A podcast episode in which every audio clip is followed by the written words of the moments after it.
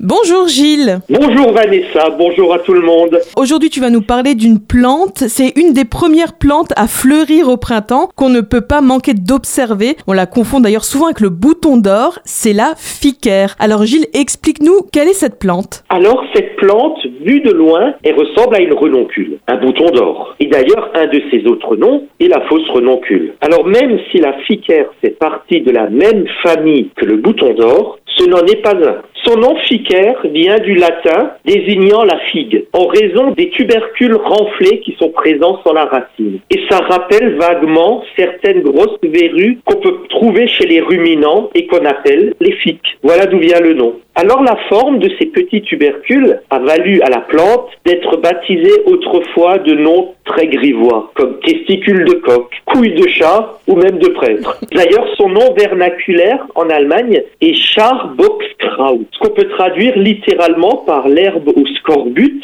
faisant référence à l'utilisation qu'on en faisait naguère contre cette maladie, le scorbut, et aussi pendant les disettes, à cause de sa richesse en vitamine C. Et autrefois même, les agriculteurs pensaient se garantir une bonne production de lait en suspendant la racine de ficaire dans les étables. Et en effet, les tubercules ont la forme des tétines des vaches, avec un petit effort d'imagination, et les fleurs, la couleur du bon beurre. Et que peux-tu euh, nous dire sur la ficaire au niveau botanique? Alors, c'est une des premières fleurs à s'épanouir dès le mois de mars. Si on regarde d'ailleurs en ce moment, on en trouve un peu partout. Dès qu'il y a de l'ombre, un peu d'humidité. Donc, bien avant les hirondelles, elle annonce le printemps à venir, profitant des premiers rayons du soleil pour s'épanouir. Donc, elle possède des feuilles charnues en forme de cœur, c'est très joli, et des fleurs d'un jaune éclatant. Sa tige souterraine porte de fines racines et aussi des racines brunes renflées formant comme de petits tubercules. Alors c'est une plante qui apprécie la chaleur, mais également les endroits